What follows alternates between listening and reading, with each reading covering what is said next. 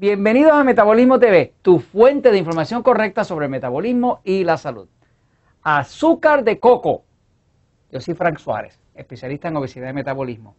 Eh, queremos hablar hoy de eh, una pregunta que nos hace una persona y otras personas también nos han hecho una pregunta similar relativa a algo que se llama azúcar de coco.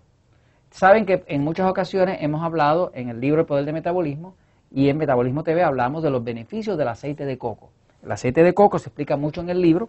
Por aquí tengo un, frasco de aceite de coco. Este es uno especial que nosotros usamos, que es el Coco Ten Plus, que viene mezclado con una enzima especial japonesa y todo eso. El aceite de coco es muy beneficioso para subir el metabolismo y lo hemos hablado en distintas ocasiones, además del libro. Ahora, la planta de coco también produce un azúcar. Este, y ese azúcar, hay personas que nos preguntan si es buena, si es mala, si engorda, si no engorda y demás, ¿no?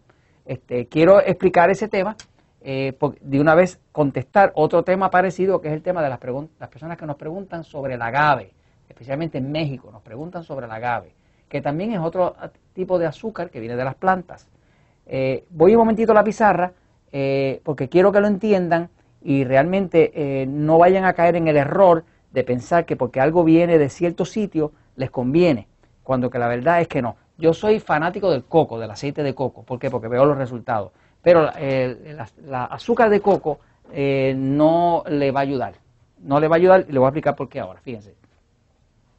Hay distintos tipos de azúcares.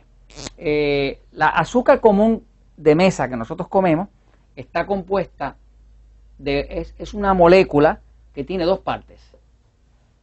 Una parte es fructosa, que es fructosa, se llama fructosa porque viene de las frutas. Y otra parte es glucosa. Es un tipo de azúcar distinta, que es la que corre en la sangre de nosotros.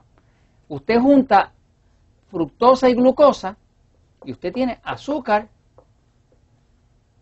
de la que usted usa para echar el café, de la que está en las mesas en los restaurantes y demás. El azúcar común y corriente, blanca, cristalina, que nosotros conocemos, siempre está compuesta mitad de fructosa, mitad de glucosa. Ahora, el azúcar que corre por nuestra sangre, con la que nuestro cuerpo se alimenta, y las células del cerebro y todas, es la glucosa. Esta es la que cuando sube mucho le descontrola la diabetes al diabético. Esta es la que cuando sube mucho, combinada con la insulina que se produce en el páncreas, aquí está el cuerpo, y por aquí está el estómago, y por aquí está el páncreas. Y el páncreas que está por aquí produce una hormona que se llama insulina, y la insulina combinada a la glucosa, pues va a producir grasa, como hemos visto en el libro El Poder del Metabolismo. O sea, que usted combina mucha glucosa con mucha insulina y ha, garantizado va a obtener grasa, porque esa es la forma en que el cuerpo crea la grasa.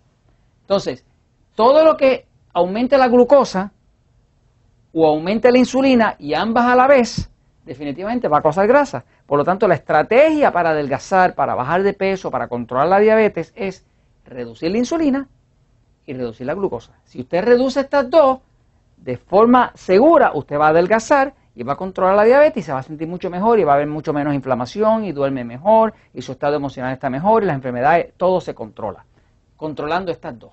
Porque el, digamos, el desmadre que existe en el planeta entero, la, eh, la epidemia de obesidad en niños, adultos y demás, el descontrol de la epidemia de diabetes viene por exceso de glucosa, que es producido por exceso de este tipo de azúcares, este, pero volviendo a la pregunta, esta persona nos pregunta sobre el azúcar, se llama azúcar de coco.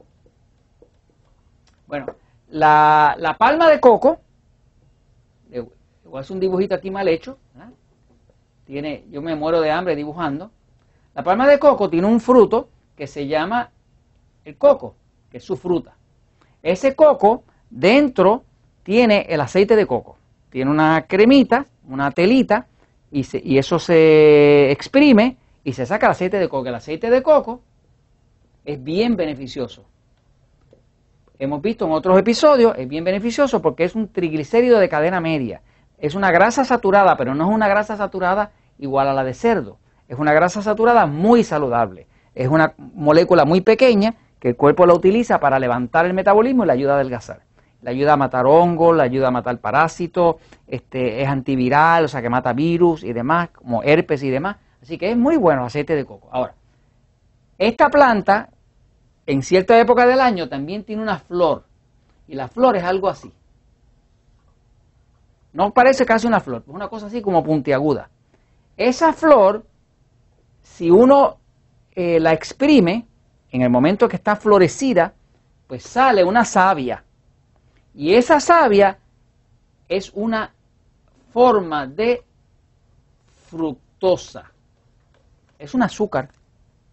Ese azúcar, la gente que tiene eh, palmas, que tienen estos sitios donde hay muchas palmas que, desarrollan los plantíos de coco para sacar el aceite de coco, también le han sacado provecho a la, a la flor del coco.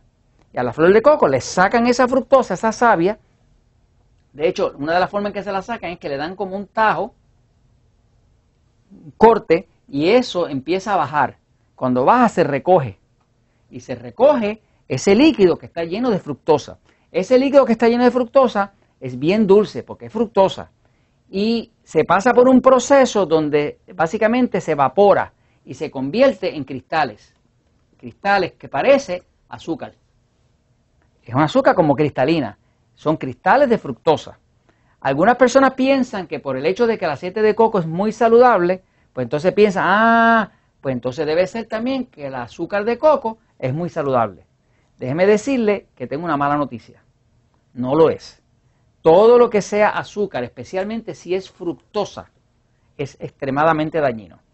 Yo sé que allá afuera hay personas que me están oyendo que a lo mejor son medios naturistas y han oído de su médico naturista o de alguna otra persona que, la fructosa es mejor.